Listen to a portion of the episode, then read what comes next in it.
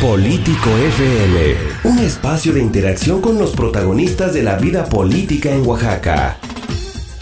Comenzamos. Comenzamos. ¿Qué tal? Muy buenos días. Damos inicio con Político FM. Los saluda Miguel Vargas. Saludamos a todas las personas que nos escuchan a través del 106.1 de FM en Oaxaca de Juárez. Hoy tenemos una conversación importante, una mesa de análisis. Más adelante les voy a presentar a los invitados. Quiero aprovechar para saludar a quienes nos escuchan en el 100.5 de FM en Miahuatlán de Porfirio Días.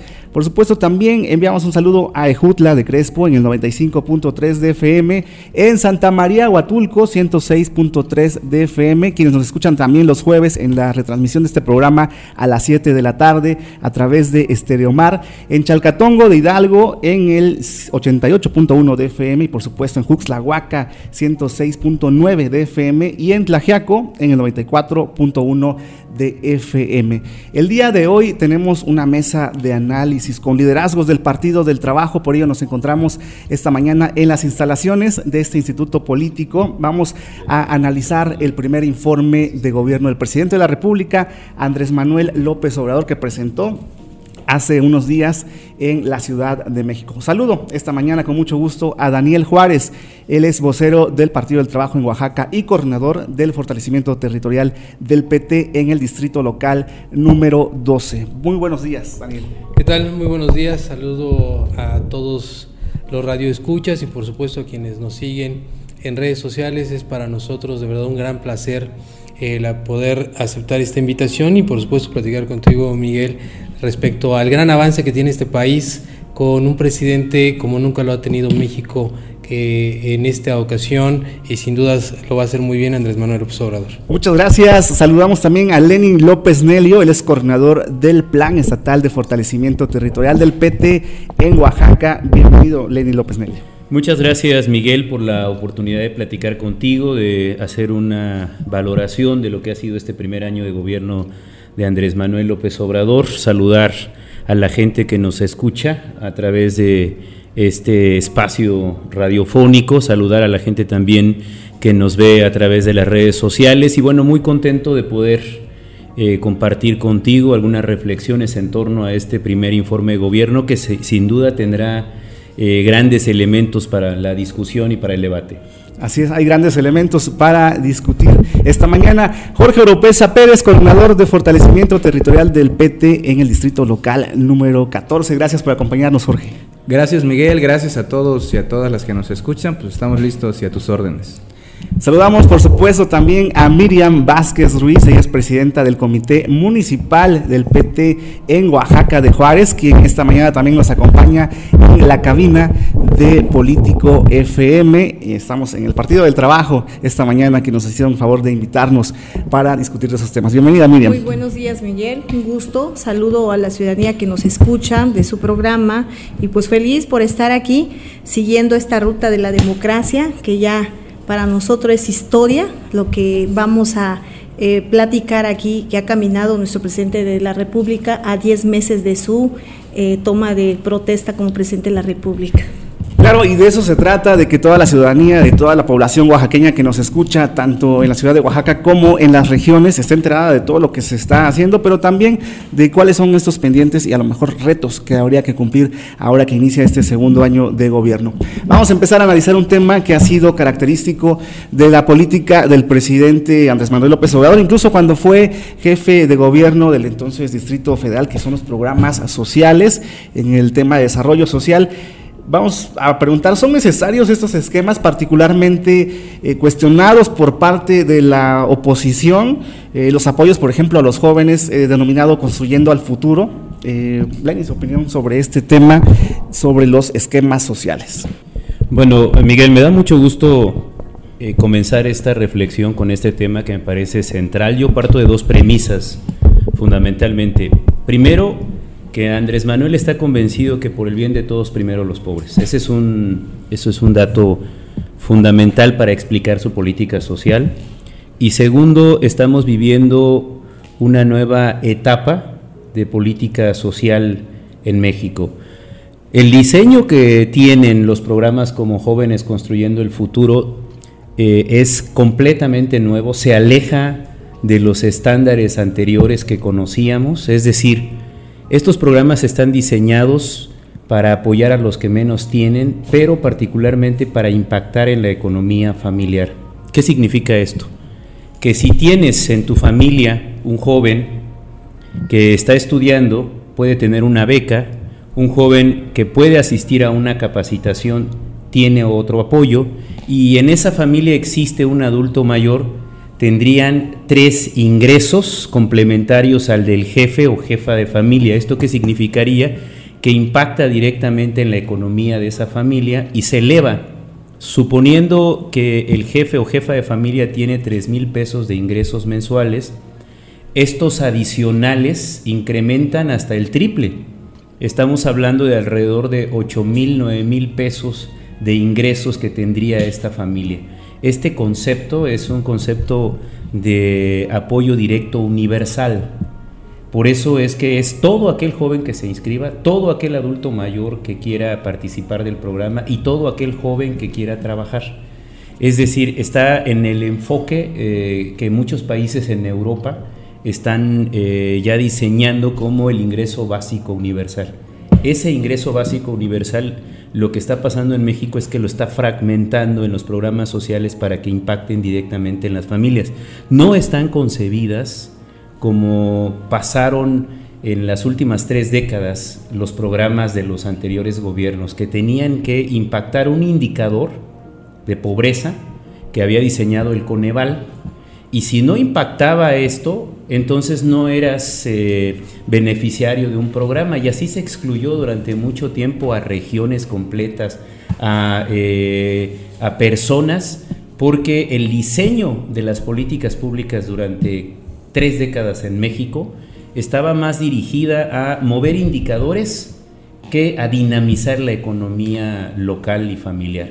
Esta nueva política pública que está impulsando Andrés Manuel tiene como particular objetivo dinamizar la economía local para generar un círculo virtuoso de ingreso, compra, ingreso, compra, que puede dinamizar finalmente los mercados regionales y locales.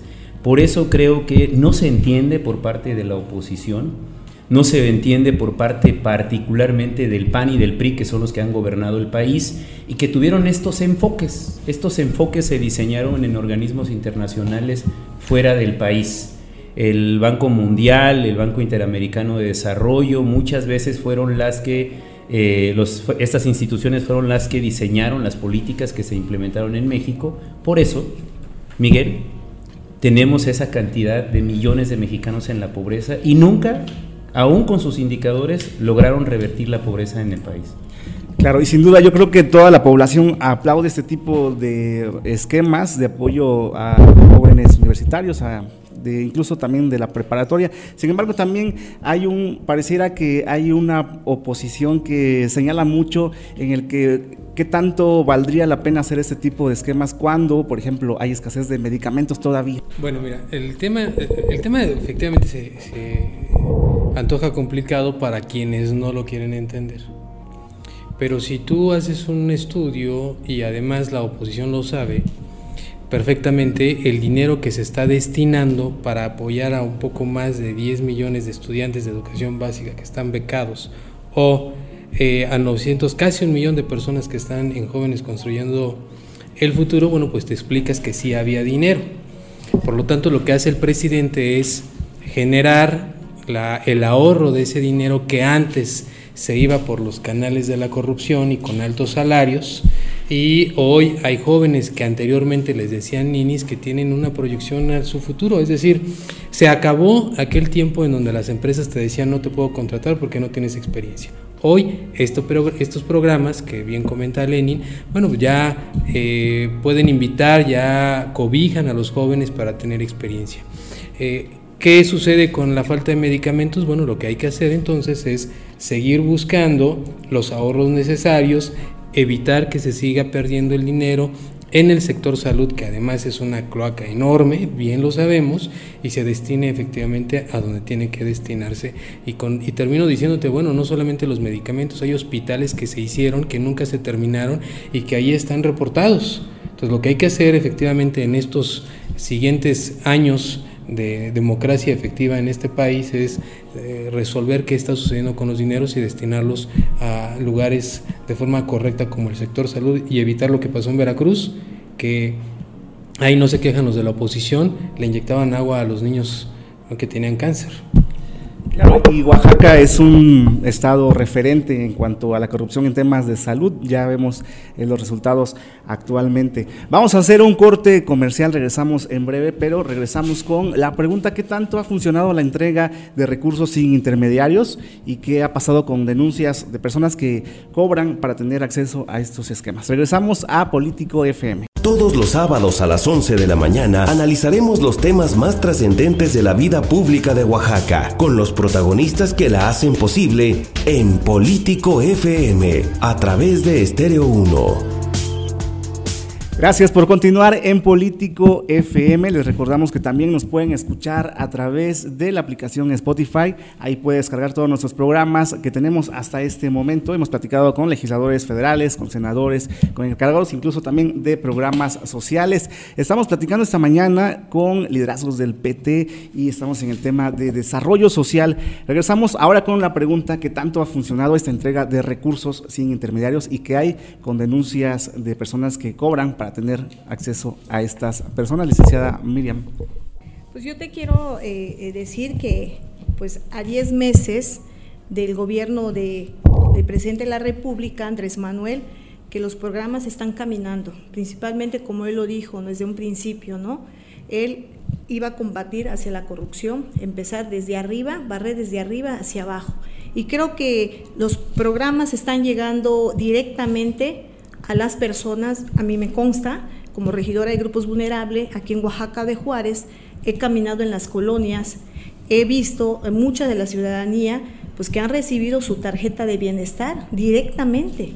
Entonces, eh, a mí donde me preocupa de la política, las políticas públicas que Andrés está implementando, que no muchos de los que estamos en la coalición no lo vemos hacia esa ruta. Esa es parte de la ruta de la cuarta transformación, de combatir hacia la corrupción, que no es tan fácil.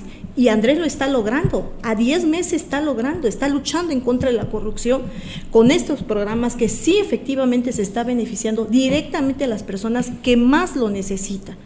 Y algunos actores políticos no lo terminan de entender porque estaban acostumbrados de otra forma recibir los recursos eh, del gobierno, que era manejado por manos y después llegaba ya lo poquito a la gente. En esta parte, no esta es la política pública que Andrés está llevando y sí yo lo veo y es un tema institucional que lo está caminando y que nos quede claro a todos nosotros. ¿no? Entonces yo sí lo veo muy bien desde mi punto de vista y pues como regidora, vuelvo a repetir, regidora de grupos vulnerables, me ha acercado y he escuchado a la gente la idea de saber de que efectivamente Andrés sí está cumpliendo con sus primeras propuestas de gobierno. Jorge López Pérez. Gracias, Miguel. Fíjate que este, esta nueva, este nuevo esquema de entrega de programas y de recursos públicos eh, viene a impactar eh, de dos formas en, el fenómeno del combate a la corrupción. Eh, por una parte, al entregar directamente los apoyos, al entregarle una tarjeta a la gente y que la gente no tenga a quién más recurrir, pues estás matando la cadena de los intermediarios y de, esa corrupción que existía en cadena de algunos líderes, de algunas organizaciones, de algunos gestores que eh, se acercaban a la gente conociendo las reglas de operación y en contubernio con las autoridades, eh, bajaban los recursos, pero en esa bajada se quedaba mucho dinero. Eh, llegaba mochado el, el, dinero y con esta nueva dinámica se está matando de lleno esa posibilidad. Y es muy complicado que te encuentres a un gestor o a una organización social que, que, busque bajar los recursos porque ya no, ya no es de interés para ellos porque ya no tienen de dónde, de dónde jalar. Esa es una gran ventaja. ¿Qué está pasando? Y pusiste un ejemplo muy importante. Eh, efectivamente, en el programa Jóvenes Construyendo el Futuro, ¿a quién le llega el recurso directamente? Al joven.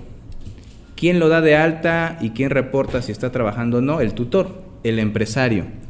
En el triángulo de la corrupción está la iniciativa privada, la ciudadanía y la función pública. El presidente está atacando el tema de la función pública, barriendo de arriba hacia, hacia abajo, como decía la regidora y como el presidente lo dice reiteradamente.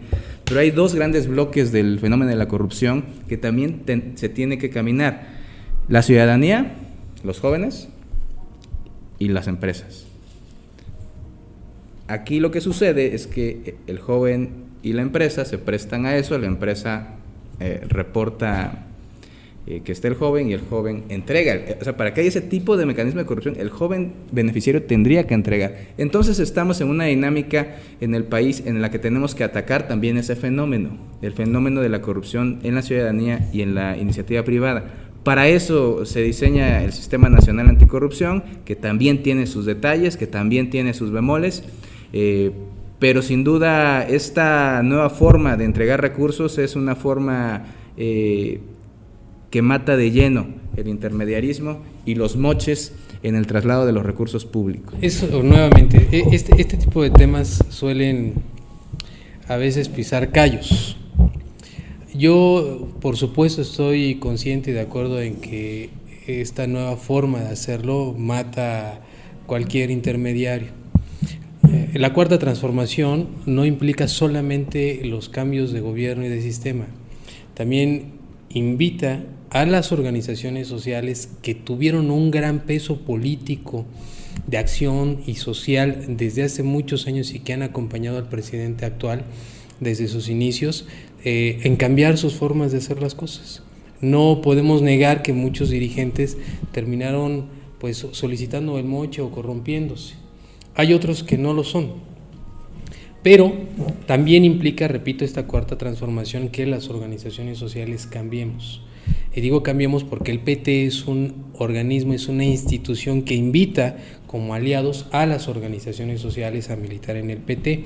Por lo tanto, creemos que las organizaciones deben de ser observadores. Comentaba hace un momento nuestro amigo Jorge que hay que checar que la empresa y el joven no estén generando ahí una, un vínculo, una mancuerna de corruptela porque el dinero se va la idea no es que se entregue el dinero o se regale, sino más bien que se genere experiencia para que eh, se eleve la competitividad, productividad de la empresa, pero a la vez el joven se pueda eh, eh, capacitar y tener un mejor empleo. Por lo tanto, yo creo que las organizaciones sociales deben de cambiar también los métodos, ser observadores, críticos por supuesto, pero sin duda lo que hay que hacer es evitar que el dinero caiga en las manos de alguien. El tema es la repartición de forma equitativa de la riqueza, como bien lo ha dicho el presidente en su informe, y las organizaciones deben estar para apoyar y por supuesto el PT estará pendiente en ello.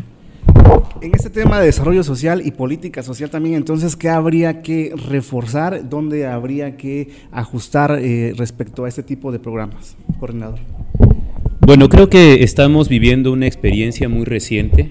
Se trata de implementar un nuevo modelo del desarrollo social en México y por supuesto que esto tiene el gran reto de que a lo largo del sexenio puedan ajustarse las políticas públicas para que se cumplan los objetivos para los cuales fueron diseñados. Y yo creo que se está en eso.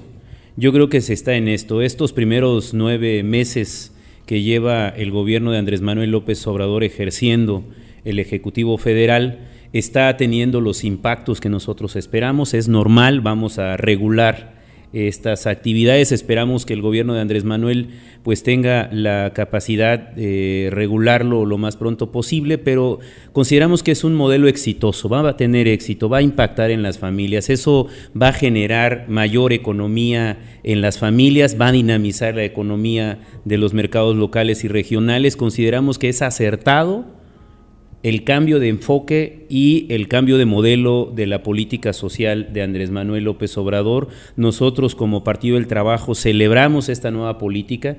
Tienes razón cuando planteas que eh, mucho del dinero público se iba quedando a lo largo del camino por intermediarios. Este país se corporativizó desafortunadamente en grandes sectores y esos sectores fueron impidiendo el desarrollo del país porque mucho del recurso público se fue quedando en estos espacios. Se corporativizó en eh, organizaciones sociales, gremiales, en sindicatos, en incluso en agrupaciones, por ejemplo, que brindan el servicio de transporte. Es decir, hay una eh, eh, hay una dinámica corporativa muy fuerte que hay que vencer para que las cosas cambien efectivamente. Claro, estamos hablando esta mañana en Político FM del informe de gobierno de Andrés Manuel López Obrador. Tienen que ver muchos temas, estamos hablando con política social, desarrollo eh, de los esquemas también de apoyo a los grupos en situación de vulnerabilidad. Sin embargo, tienen que ver también con temas educativos y temas de corrupción. Y precisamente con estos dos últimos vamos a regresar después del corte comercial a Político FM. Saludamos nuevamente a quienes nos escuchan en Oaxaca de Juárez, Miahuatlán, Jutla de Crespo, Huatulco, a través de Estereomar, Chalcatongo, Juxlahuaca y Tlajiaco. Vamos a un corte y regresamos en unos minutos a Político FM. Todos los sábados a las 11 de la mañana analizaremos los temas más trascendentes de la vida pública de Oaxaca, con los protagonistas que la hacen posible en Político FM, a través de Estéreo 1. Gracias por continuar en Político FM. Este sábado estamos en las instalaciones del Partido del Trabajo en Oaxaca y hablamos con sus liderazgos sobre el planteamiento del primer informe de gobierno del presidente de la República, Andrés Manuel López Obrador. Ya hablamos sobre eh, desarrollo social y también tocamos un poco de política, política social, pero el combate a la corrupción pareciera que está inmerso en todos estos, en todos estos rubros. Jorge Oropesa, ¿Cuál ha sido la política de combate a la corrupción específicamente y pues, cuáles son los grandes pendientes y riesgos también? Muy bien, eh, Miguel. Eh, pues mira, nosotros lo que vimos en el tercer informe informal, el primero formal del presidente López Obrador, eh, es muy esperanzador porque con la bandera política con la que llega el gobierno de combatir la corrupción, es con la misma bandera que ha estado gobernando y, lo que podemos ver son dos esquemas claros que ha planteado el presidente y que ha llevado a la acción. El primero es un esquema de austeridad que tiene que ver con la eliminación de privilegios, que tiene que ver con la reducción de estructuras en los aparatos gubernamentales, que tiene que ver con la reducción de salarios, eh, de, alta, de la alta burocracia, que tiene que ver también eh, con esquemas de ahorros, de compras consolidadas, en fin, una serie de acciones de alto impacto para el ahorro y la reducción eh, de gastos eh, altos que tenía el gobierno. Y esa política de austeridad lleva a tener una bolsa más grande para los temas de, de bienestar, como ya platicábamos anteriormente.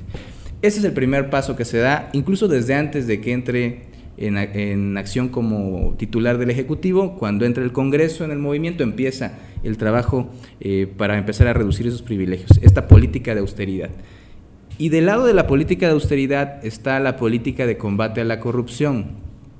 Ahí el Poder Ejecutivo eh, está trabajando eh, de manera, tiene que hacerlo porque sí lo marcan los esquemas legales, avanzando conjuntamente con el Sistema Nacional Anticorrupción. El Poder Ejecutivo tiene en una de las siete sillas del Sistema Nacional Anticorrupción voz y voto en la Secretaría de la Función Pública.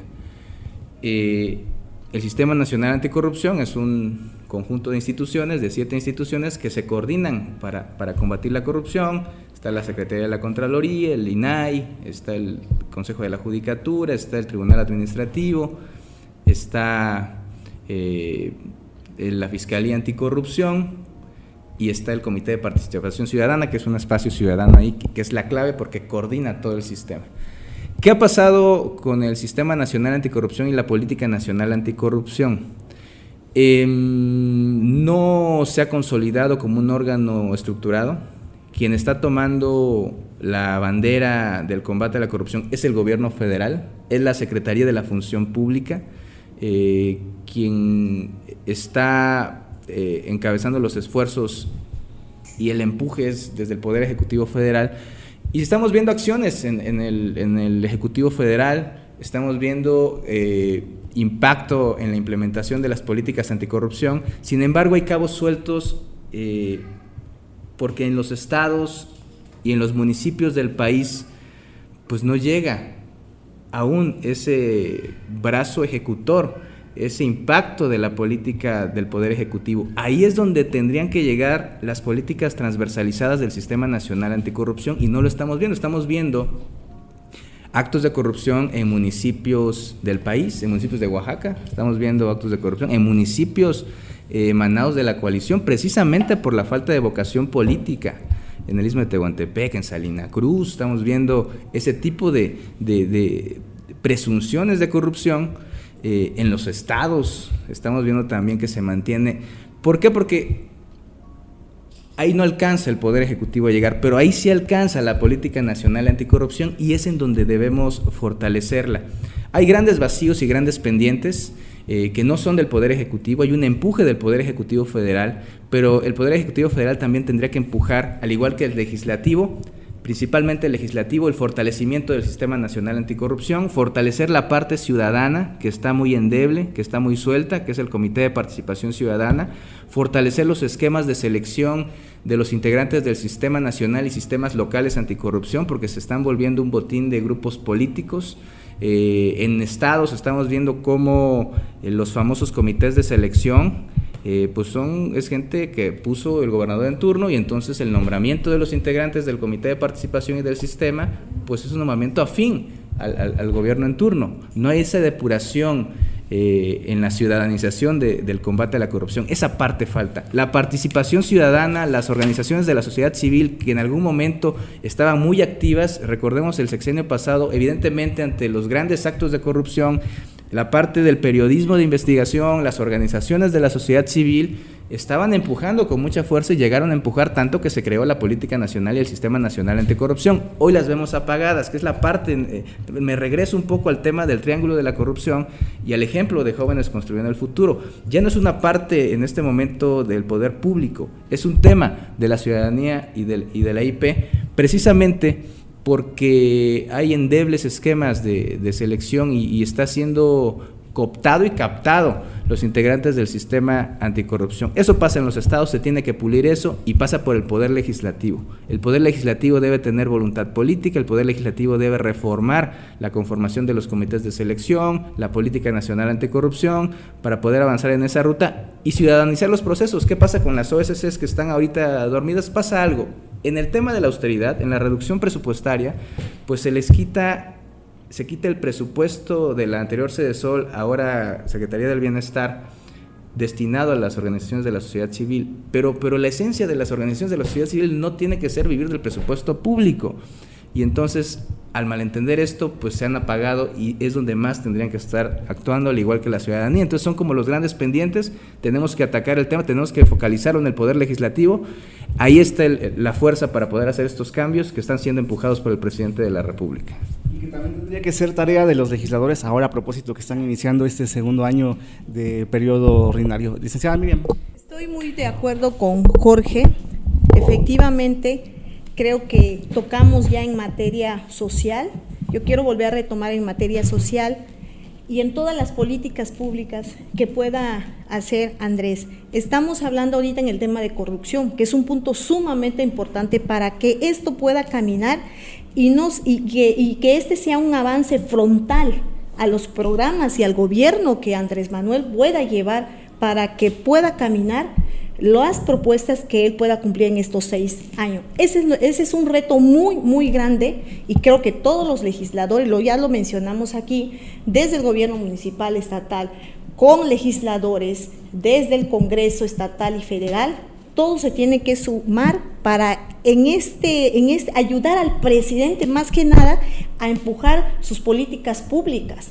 Pero todo tiene que ver encaminado con el tema de la corrupción. Si no, esto no va a avanzar. Sí, si me permites hacer una aportación adicional a lo que ha planteado Jorge y a lo que ha planteado Miriam. Eh, estamos también en el caso del combate a la corrupción frente a algo nuevo. Eh, estamos cambiando de régimen. El cambio de régimen implica el combate decidido a la corrupción a partir de una premisa también, que es no puede haber pueblo pobre con gobierno rico. A partir de esa premisa, el cambio de régimen está planteando que se tiene que combatir la corrupción a fondo, empezando por el gobierno federal. Por eso todas las medidas de austeridad que se han tomado no se entienden si no es en el marco de un cambio profundo de régimen político. Es decir, la gente ahora tiene que trabajar, quienes trabajen en el gobierno, considerando que es una gran distinción ser funcionario eh, federal, ser presidente de la República, eh, ser representante popular, y tiene que acabarse esta idea de que se es legislador, se es gobernador, se es presidente para enriquecerse de los recursos públicos. Por eso es que hay una gran aportación del gobierno de Andrés Manuel López Obrador. Se trata de un cambio de régimen profundo que tiene en el centro el combate a la corrupción. Tiene que cambiar. Se ha planteado en muchas ocasiones la purificación de la vida pública, la moralización de la actividad política, y eso es básicamente lo que se plantea fortaleciendo un poquito lo que te platicaba Jorge, lo que te comentaba Miriam. Eh, se trata en este nuevo gobierno de combatir a fondo porque estamos cambiando el régimen. Recordemos que el eje fundamental o uno de los ejes fundamentales de la campaña de Andrés Manuel para ganar la presidencia, inclusive en defensa de cada en cada uno de los debates fue la corrupción, el ataque a la corrupción como una política paraguas, es decir, como el eje central, para que de ahí se desbordara todo. La corrupción ha estado inmiscuida como el hongo en todos los eh, órdenes de gobierno, en, en, todo el sistema, y por supuesto implica que la parte judicial, que además hay un escándalo reciente por la salida de unos malhechores, también tiene que ver con corrupción en el poder judicial, en el poder legislativo, que se han estado ajustando inclusive los salarios y se ha estado ajustando todo eh, la parte burocrática de los poderes eh, legislativos, tanto en el Senado como en la Cámara Federal y los municipios, en donde había y existe mucha fuga de dinero. Por lo tanto, si tú consideras que esto es una política paraguas, pues implica generar un cambio efectivamente de visión, es, una, es un salto cualitativo en el sistema político mexicano, que eso es lo que está pretendiendo el presidente. Muchos no están acostumbrados en ver eso porque vivieron del sistema, ¿no? porque vivieron de la parte de la corrupción y cada uno de los trámites o del hecho de trabajar en gobierno, pues se acaban un moche, eso se acabó. Y bien dice el presidente Andrés Manuel que él, para tener eh, y generar esta responsabilidad, él es el primero. Investigaron a Andrés, le buscaron y nunca le han encontrado hasta el día de hoy una acción de corrupción.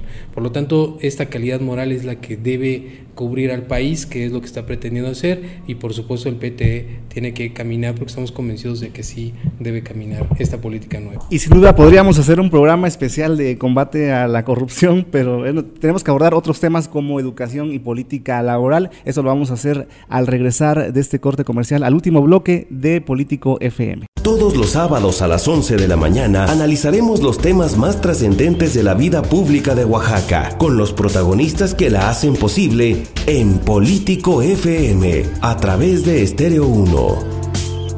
Regresamos a Político FM a través de Estéreo 1 en el 106.1 de FM. Estamos con liderazgos del Partido del Trabajo. Hemos ya platicado sobre desarrollo social, combate a la corrupción y rendición de cuentas. Ahora nos todavía nos quedan algunos temas, educación, política social, todavía algunos ejes y política laboral, pero vamos a retomar el tema de educación.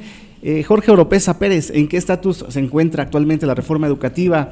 ¿Era necesario eliminar este andamiaje jurídico anterior? ¿Qué pasa ahora con las leyes secundarias? Sí, eh, gracias Miguel. Voy a, eh, es un tema enorme y, nada más retomo rapidísimo. En el tema de la corrupción, el tema electoral es fundamental. El dinero se roba para la elección y para el pago de favores y ahí está el círculo principal. En el tema educativo, a ver, también fue una de las banderas del presidente eh, y es un tema que impacta directamente al futuro del país. Eh, de la reforma 2013 a la reforma 2019, dos de las más profundas reformas del siglo XXI, y en menos de seis años, eh, hay grandes avances en la reforma 2019. hay que decirlo con mucha claridad, para aquellos que se espantan, sí se retoman cosas que no se pueden cambiar, todas las reformas son perfectibles, pero la 2019 viene muy revolucionada, viene eh, con un impacto presupuestario muy fuerte. Eh, la educación universal es un gran avance histórico en el país de ser obligatorio el nivel básico, ahora ya hasta el nivel superior es obligatorio y la educación inicial, eso es un gran compromiso del Estado mexicano y para eso están inyectando recursos. ¿Cómo garantizas eh, que no nada más hagas obligatorio, sino que proveas al Estado y al joven de la posibilidad de terminar sus estudios? Por eso se van a crear 100 universidades y en el transcurso de la secundaria a las universidades, donde se dará el gran bloque de deserción, que es en la media superior, por eso todos los estudiantes de educación media superior están becados. La estrategia educativa para la universalidad es de alto impacto y es histórica. Eh, es un tiro muy eh, ambicioso, pero ya está en la Constitución y es uno de los grandes avances. Otro de los grandes avances tiene que ver con la inclusión. En la política de inclusión, precisamente estos apoyos, estas becas, que el sistema de becas estaba, estaba extinto en el sexenio anterior, porque sistemáticamente fue desapareciendo, únicamente sobrevivían becas para mujeres embarazadas en educación básica y todas las demás fueron desapareciendo. Ahora se reactivan las becas para las personas vulnerables en todos los niveles educativos, lo que le va a dar eh, menores niveles de deserción a la, a la educación. El tema del docente, el gran tema de la reforma educativa 2013 el tema de la formación continua y de la profesionalización docente. Ese fue el tema clave para que en la implementación de la reforma 2013 eh, se cayera el esquema. La implementación falló y el gran reto de esta reforma es que la implementación sea un éxito. La ingeniería legislativa puede ser eh, increíble, puede ser muy profunda como le fue, pero la clave está en la implementación. Y se están haciendo trabajos importantes porque está habiendo una conciliación entre actores políticos, eh, se plantea ahora una evaluación sin eh, el carácter eh, punitivo, eliminándolo totalmente, se plantea sí un instituto de formación muy sólido, se fortalecen las escuelas normales, existe ahí un tema muy interesante en este sentido. Y otro de los puntos importantes tiene que ver con la esencia de todo, el espíritu de la ley, el espíritu de la reforma 2013 eh, y el lema era la escuela al centro. Todos los recursos, todos los esfuerzos tenían que ir a la escuela, porque es el centro del sistema, de acuerdo con la reforma 2013. En la reforma 2019 se humaniza la educación y ahora son los niños y las niñas al centro. No es la escuela, no es el objeto, es el sujeto. Y en la política incluso de contenidos curriculares es el sujeto, regresa el tema del civismo, educación básica, habría que fortalecer el tema del civismo en media superior y superior porque tiene que conectarse con el combate a la corrupción, ahí está la clave. Y también hay algo muy importante que yo tocaría rápidamente para el tema Oaxaca. Hay tres cosas fundamentales. Educación indígena, educación especial.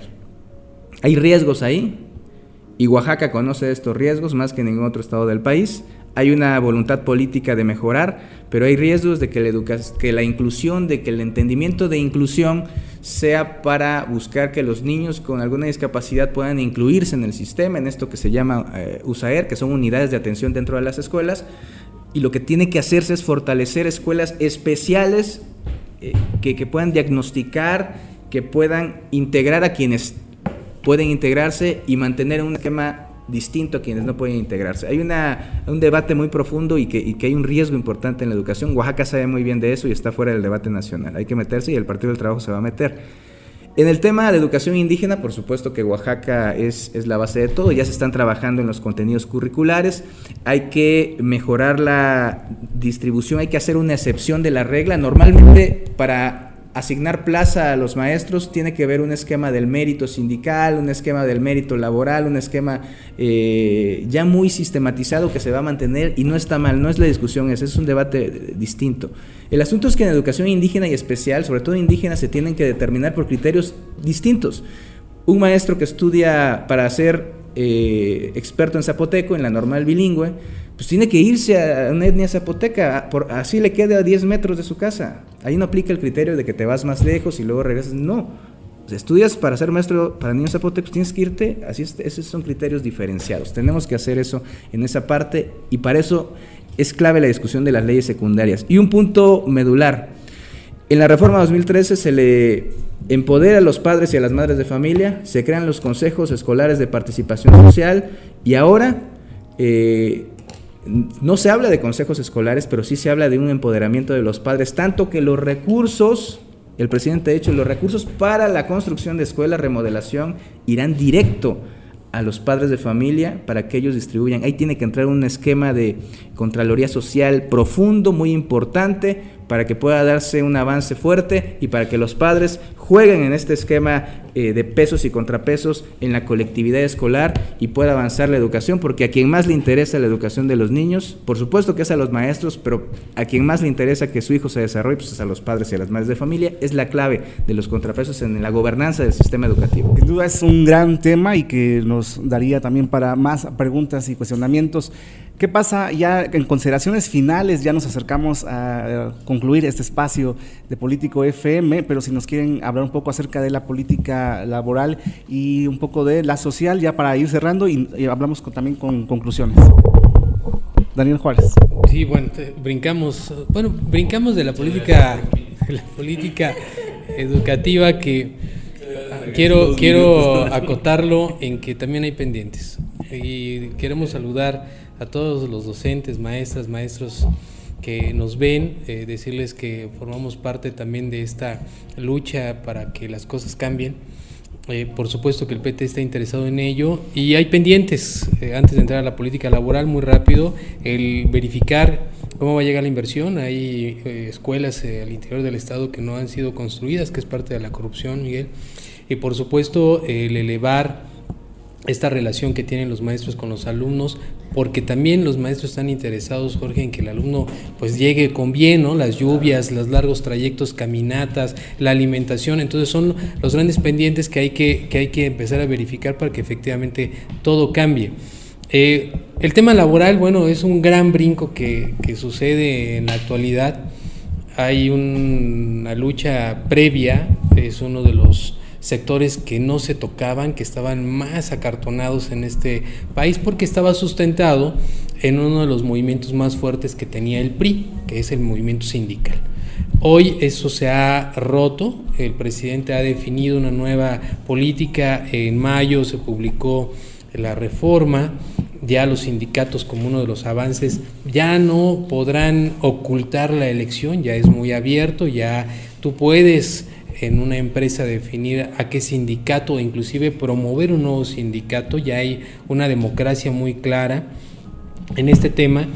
Y bueno, eh, uno de los grandes pendientes que había que romper eran las juntas de conciliación y arbitraje, que era un centro de corrupción terrible. Lo sé, porque además lo vivimos de forma directa. Hoy nos da mucho gusto saber que eh, las juntas van a desaparecer y que pasan directamente al Poder Judicial. Ya habrá tribunales específicos en este eh, ámbito y eso va a acelerar, por supuesto, la política laboral, pero en materia de justicia.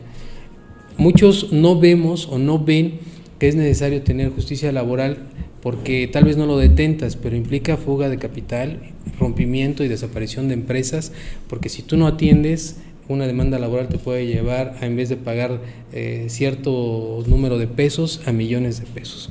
Eh, ya no existe el clavar o enlazar el salario mínimo con el no aumento del mismo.